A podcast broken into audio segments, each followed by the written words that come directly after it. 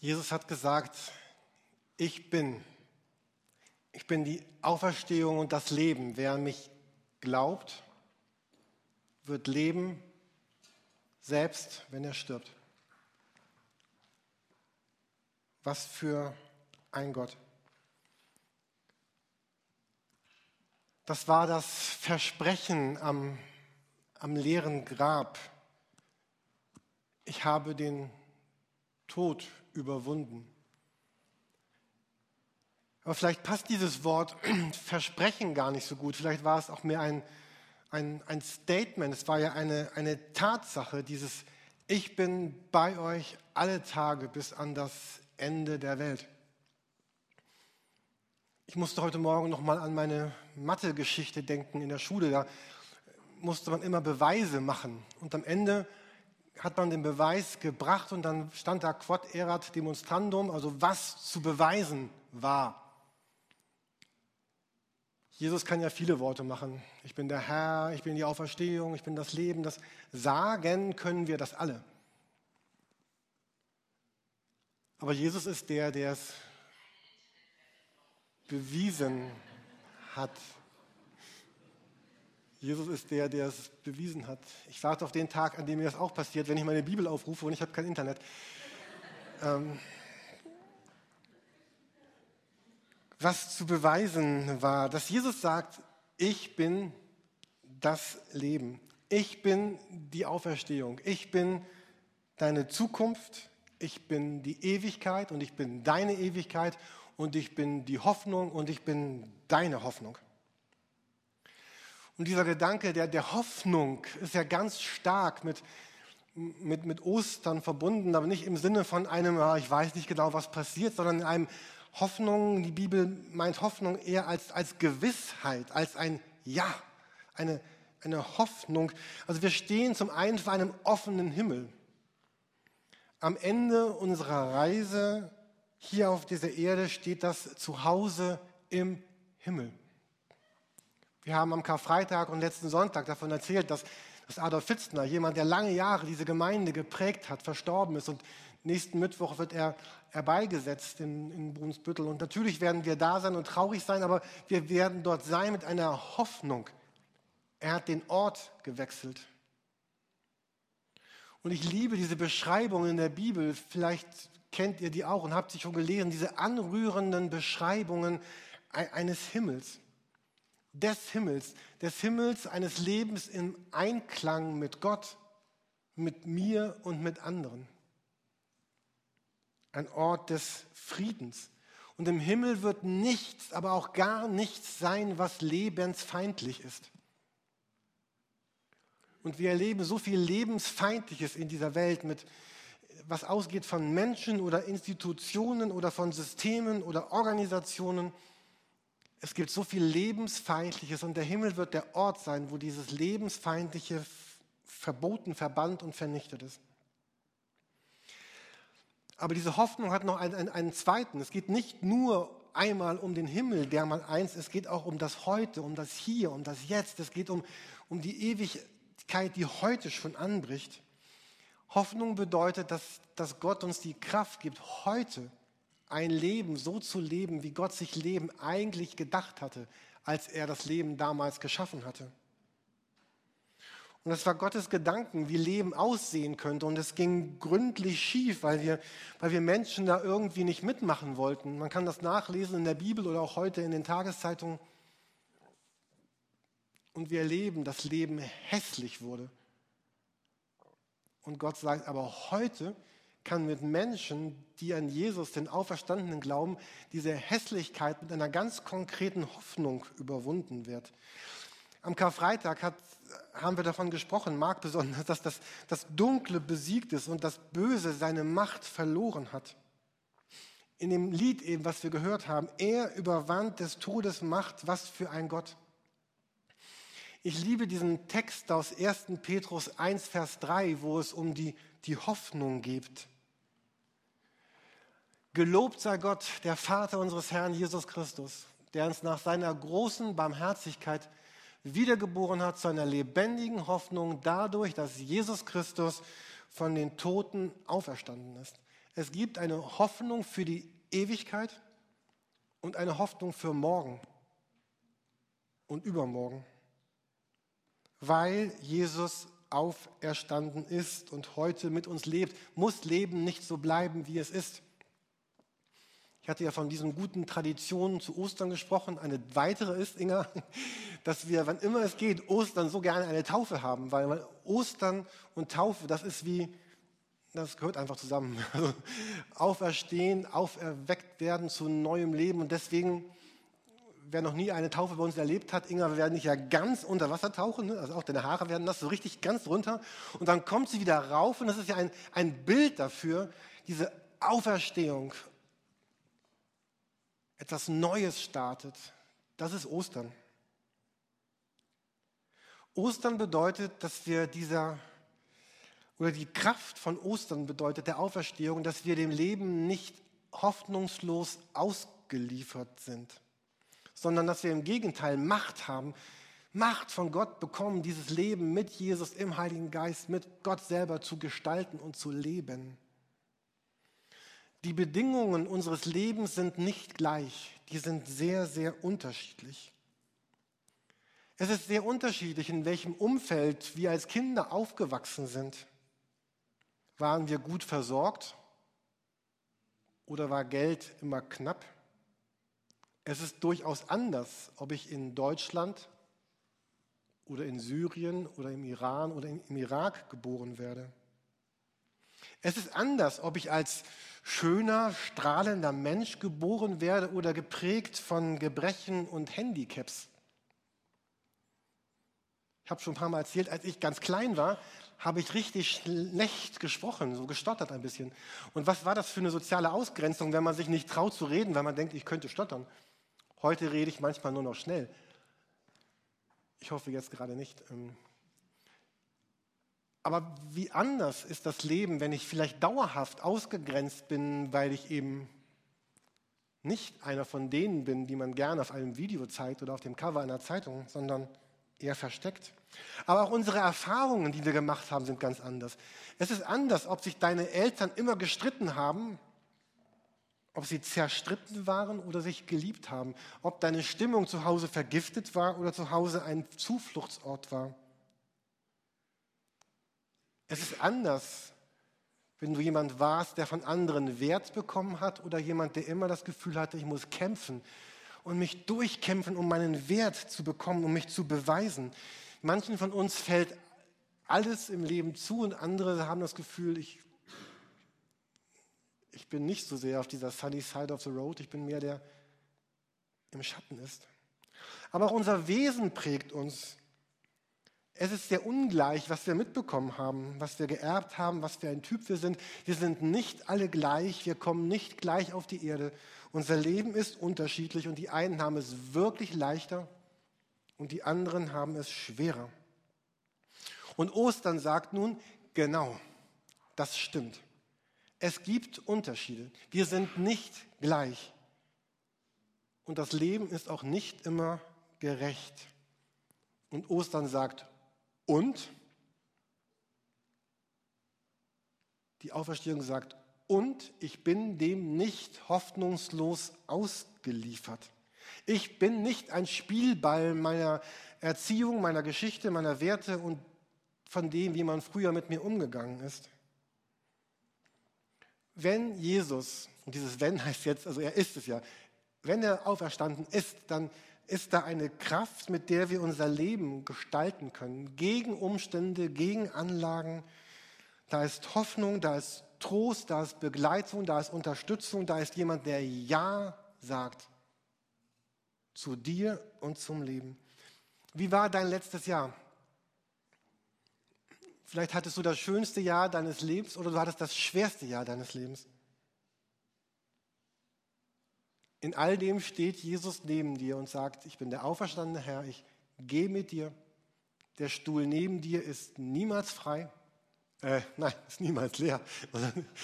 Ich, wollte, ich war schon weiter. Also diese Storys, ne, Kennt ihr dieses Spiel, die man früher gespielt hat? Ich, äh, mein rechter, rechter Platz ist frei und wünsche mir, stell dir vor, du wirst nie gewünscht. So, wie dramatisch. Oder dein Platz bleibt immer leer, weil keiner kommen mag. Aber je, dieser Platz bleibt nicht frei, sondern Jesus kommt, er ist immer da. Wir sind wiedergeboren zu einer lebendigen Hoffnung dadurch, dass Jesus Christus von den Toten auferstanden ist. Und die Auferstehung hat die Kraft, die Dynamik, die Stärke, die Autorität, die Vollmacht, unser Leben zu verändern, unser Leben umzukrempeln in unserem Leben eine neue Stimmung zu geben. Einige von uns waren in den letzten Tagen auch Teil in diesem Gebetsraum dort hinten. Von grünen Donnerstag bis eben konnte man dort beten, nachts und tags. Und ich war gestern Nachmittag da. Und ich das ich fand das so ergreifend, allein in diesen Raum reinzukommen. Ich habe die ersten zehn Minuten nur damit zugebracht, zu gucken, was haben die anderen für Bilder gemalt, was haben die für, für Texte geschrieben, was sind da für Gebetsanliegen, was sind da für Bibelverse. Da waren manche Texte, die haben mich so berührt und ich habe gedacht, war ich schon da, habe ich das schon geschrieben, äh, weil das genau mein Herz war und andere Texte waren ganz anders und ich dachte, ja, so kann man auch glauben, so kann man auch sehen. Und ich fühlte mich so berührt davon zu sagen, ich, ich bin hier nicht alleine in meinem Leben, da sind andere auch in dieser Kirche mit mir unterwegs. Da waren so ehrliche Texte, wie, wie Leute ihr Leben beschreiben mit Jesus, wer Jesus für sie ist. Ich liebe dieses Video, was wir was wir eben gesehen haben. Ich habe das die letzten Wochen ganz oft gesehen und ich, ich, ich, mag diese, diese Leute, wie sie dann da sind und wie sie dann dieses Lied mitsingen am Ende. So ganz unterschiedliche Leute, so ganz verschiedene und das ist so anrührend. Ich, und dann stehen sie alle da und singen gemeinsam dieses Lied und das, das berührt mich zutiefst. Dieses, wir sind gemeinsam unterwegs mit diesem Jesus, mit anderen Christen. Es gibt ein Leben. Ein echtes Leben. Ein Leben in Jesus, mit Jesus, durch Jesus und auch für ihn. Ich hatte mir vorgenommen, auf jeden Fall werde ich heute Morgen über einen Bibelvers noch ganz kurz mit euch sprechen, den ich die letzten Wochen ganz, ganz oft gelesen habe. Ein Vers, der mich sehr angesprochen hat, der mich sehr aufgewühlt hat. Ich habe den immer wieder gelesen ich habe ja noch so einen klassischen Papierkalender, auf die, ich habe jetzt auf die erste Seite meines Kalenders habe ich jetzt diesen, äh, diesen Bibelvers gesetzt. Der ist immer da, mit und ohne Internet lese ich diesen Bibelvers. Ich möchte ihn euch gerne zeigen, Philippa 3, Vers 10. Da geht es um Jesus. Paulus schreibt von Jesus und er sagt, ihn, Jesus, möchte ich erkennen und die Kraft seiner Auferstehung und die Gemeinschaft seiner Leiden. Ihn möchte ich erkennen und die Kraft seiner Auferstehung und die Gemeinschaft seiner Leiden. Ich habe mich neu verliebt in dieses ganze Kapitel, Philipperbrief, Kapitel 3. Wenn ihr Zeit habt, heute oder morgen oder nächste Woche, lest bitte einmal Philippa Kapitel 3. Ähm, es ist so, dieses Kapitel, es beginnt ein bisschen holprig. Also es ist so ein Streitgespräch, was, was Paulus so in, in Gedanken führt. Aber es, es, wird besser. Also lest Philippa 3, lest es ein paar Mal durch und ich lade euch ganz herzlich ein, ladet es einmal, lest es einmal in so einer klassischen Übersetzung, also Elberfelder Bibel oder Luther Übersetzung und lest es einmal in einer anderen, wie Neues Leben oder Genfer oder und, und lasst diesen Text ähm, mit seiner ganzen Dramatik auf euch wirken. Ich verspreche euch, ich werde dieses Jahr noch einmal mindestens über das ganze Kapitel predigen. Aber jetzt zu diesem Vers Philippa 3, Vers 10. Dieser, dieser Vers hat, finde ich, die, die Kraft, unser Leben wirklich dauerhaft zu verändern. Jemand hat über die Christen geschrieben, also ein Christ, ein Pastor, die meisten Gemeinden sind voll mit wunderbaren, herzensguten Menschen. Aber das Leben tendiert dazu, ihnen die Begeisterung zu nehmen, auch für den Glauben. Beruf, Kinder, Aktivitäten, Verpflichtungen, finanzieller Druck kommen zusammen und überlasten sie körperlich und emotional. Schließlich fühlt sich das Leben für sie an wie ein Mühlstein, der ihnen um den Hals hängt und sie herunterzieht. Vielleicht kennt ihr das aus eurem Leben und Erleben. Ich kenne das aus meinem Leben und Erleben. Und dieser Vers, Philippa 3, Vers 10, in dem bietet uns, uns Jesus einen, einen Ausweg daraus, wenn wir ihn denn gehen mögen. Er sagt, hier ist Heilung, hier ist Befreiung, hier ist Sinn, hier ist Leben, nämlich darin, Jesus Christus zu erkennen. Es befreit dich von dem Kreisen und Sorgen um dich und deine Fragen. Es gibt dir Freiheit von dem Druck, was das Leben immer wieder in unser Leben hineinschießt. Und es gibt dir die Kraft, Entscheidungen zu treffen. Ihn möchte ich erkennen. Wir nutzen dieses Wort erkennen oder die Bibel nutzt es auf zwei verschiedene Art und Weisen. Die, die erste Art und Weise des Erkennens hat etwas zu tun mit, ja wirklich erkennen. Also, ich möchte euch ein Bild zeigen. Was erkennt ihr hier? Erkennt ihr was? Eine Schraube, super. äh, eine Schraube. Gut, also wir, wir haben eine Schraube erkannt. Klasse.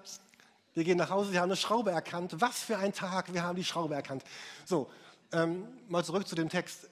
Das ist das, das eine, erkennen. Ja? Also dieses ähm, etwas intellektuell im Kopf verstehen, begreifen, erkennen, eine Prüfung bestehen, etwas studieren, etwas lesen, etwas ausarbeiten, erkennen im Kopf. Und, und einmal sagt, sagt Jesus den, den frommen Leuten damals, er, er sagt ihnen, ihr forscht in der Schrift, weil ihr glaubt, dass sie euch das ewige Leben geben kann, in Klammern, dass ihr darin das Leben erkennen könnt. Und er sagt, nein, die Schrift verweist auf mich. Was Jesus meint, ist dieses, dieses andere Erkennen.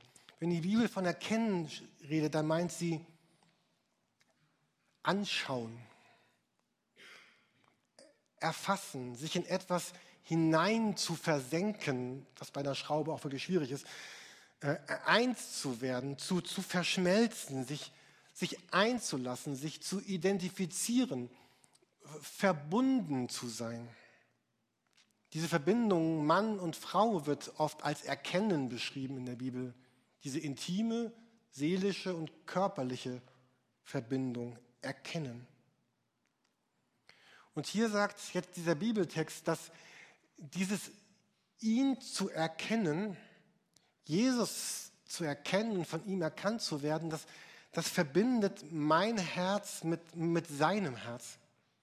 Das verbindet zwei Herzen, die zusammengehören, nämlich das Herz von Jesus mit meinem Herz. Und das verbindet sich nicht automatisch. Und es braucht die Pflege. Und unser Leben ist ist bunt und schnell und voller Möglichkeiten und Herausforderungen. Wie schnell sind wir heute räumlich von, von hier nach da? So, ich, ich höre gerade ein Hörbuch, da geht es um, ich liebe ja diese alten Hörbücher, also da geht es um eine, so eine Schiffsreise im, vor 300 Jahren, da geht es irgendwie von, die brauchen ein Dreivierteljahr, um von London nach Kapstadt zu kommen, mit Winden und Stürmen und was eben so zum guten Hörbuch dazugehört. Und heute ist man da in, weiß ich nicht, zwölf Stunden oder 13, ja, lass es 15 damit umsteigen. Ähm, was die früher an Monaten brauchten, brauchen wir heute an Stunden. Aber auch, auch unsere Seele ist das auch nicht anders. Es gibt so viele, unsere Seele ist, ist so schnell von dem einen Eindruck bei dem nächsten Eindruck und dann wieder bei dem anderen Eindruck. Und es ist mein Gefühl, dass, dass unsere Herzen kommen gar nicht hinterher. Also manchmal wissen wir schon gar nicht mehr, wo wir sind, weil wir gestern noch da waren und heute hier. Und manchmal wissen unsere Herzen gar nicht, wo sie sind, weil so viel da ist und so viel Geschwindigkeit und so viel Leben. Und wenn ihr dann gehorsam seid und Philippa 3 lest oder einfach es lest, weil ihr es lesen möchtet, äh, dann, dann lest in diesem Kapitel 3, äh, dass, dass, dass Paulus hier beschreibt, dieses, wie er in sich ringt und mit ihm ringt, um den Sachen um ihn herum, um diesen, um diesen Dingen eine neue Wertung zu geben, um ihn herum. Den Dingen in seinem Herzen, aber auch den Dingen, die von außen kommen dass dieses ganze Kapitel 3, er beschreibt, wie er darum ringt, sie anders zu werten und sie anders zu deuten. Und er sagt, es kommt nicht von selber, sondern es geschieht nur dann, wenn wir da dranbleiben. Es gibt drei Gedanken, die unbedingt zusammengehören, hier auch in diesem Text, die wir gar nicht trennen können. Nämlich dieses Erkennen und die Kraft und das Leiden. Und diese drei gehören zusammen. Es gibt Glauben und Christsein und Leben mit Jesus entweder in diesem Dreierpack oder, oder gar nicht.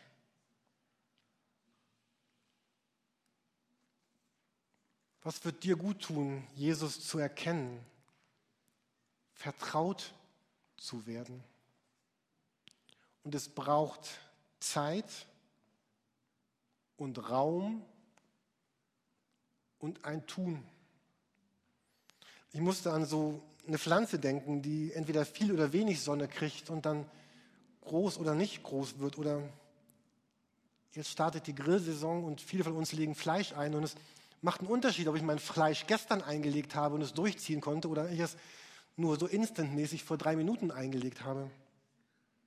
Oder für die Handwerker unter uns, ich habe meinen Schreibtisch dreimal äh, geschliffen und gestrichen, also lackiert, damit er schön glatt wird und, und einmal reicht einfach nicht. Es braucht Zeit, es braucht Geduld, es braucht Pflege. Diese, dieses, dieses, dieses herzliche mit Jesus sein, es ist nicht mein Besitz, sondern es ist meine Pflege. Und umso mehr ich dieses Erkennen pflege und ich wünsche uns, dass wir eine Kirche von Leuten sind, die, das, die sich Zeit und Raum nehmen dafür, dass sie Jesus erkennen können, wird Kraft wachsen. Und wir brauchen für unser Leben eigene Kraft und Gottes Kraft. Wir werden Pfingsten darüber sprechen, dass die Menschen mit Jesus den Heiligen Geist bekommen haben, einmal, mehrfach und gesalbt worden sind, erfüllt worden sind. Und lasst uns darum beten dieses Jahr Pfingsten, dass Gott uns erfüllt mit seinem Heiligen Geist, dass er spricht und Wunder tut, damit wir dann auch ermöglicht sind, in der Lage sind, auch wirklich zu leiden. Christsein heißt auch Leiden, die Gemeinschaft seiner Leiden. Es geht um eine Beschränkung unseres Lebens. Es geht um die Reduzierung unserer Vielfalt. Nicht, weil das böse ist, sondern weil wir sagen, bestimmte Dinge, die gut sind, die wollen wir trotzdem nicht tun, weil sie so viel Kraft und Energie und Zeit nehmen. Ich, ich will mich zurücknehmen und ich will mich zurücktreten und ich will das aushalten. Ich will die Dinge dieser, dieses Lebens anders benutzen. Und ich will opfern um eines höheren Zieles willen. Und wir wollen uns das demnächst irgendwann noch einmal in Ruhe anschauen. Ich möchte uns zum Abschluss dieser Predigt gerne noch einen Text lesen. Das wäre jetzt der Augenblick, die Kinder zu holen. Ähm, ich möchte uns, genau, ihr geht schon mal in den Taufraum und ich sage gleich noch zwei, drei Worte zur Taufe. Ich möchte uns gerne einen, einen Text lesen, der mich sehr bewegt hat und der einfach nochmal von dieser Zusage spricht. So als würde Jesus zu uns sagen, seid gewiss, auch wenn ihr zweifelt, auch wenn ihr Angst habt, auch wenn ihr verzagt seid. Ich bin bei euch. Im Steigen und Fallen, im Schreien, im Weinen, im Lächeln, im Lieben, im Leben, im Sterben bin ich bei euch. Alle Tage bis zum Ende der Welt. Nicht nur ab und zu, nicht nur, wenn es beliebt, sondern Tag für Tag, Nacht für Nacht, Stunde um Stunde, bis zum Ende der Welt bis Gottes Welt der Himmel geworden ist. Seid gewiss, ich bin auferstanden. Amen.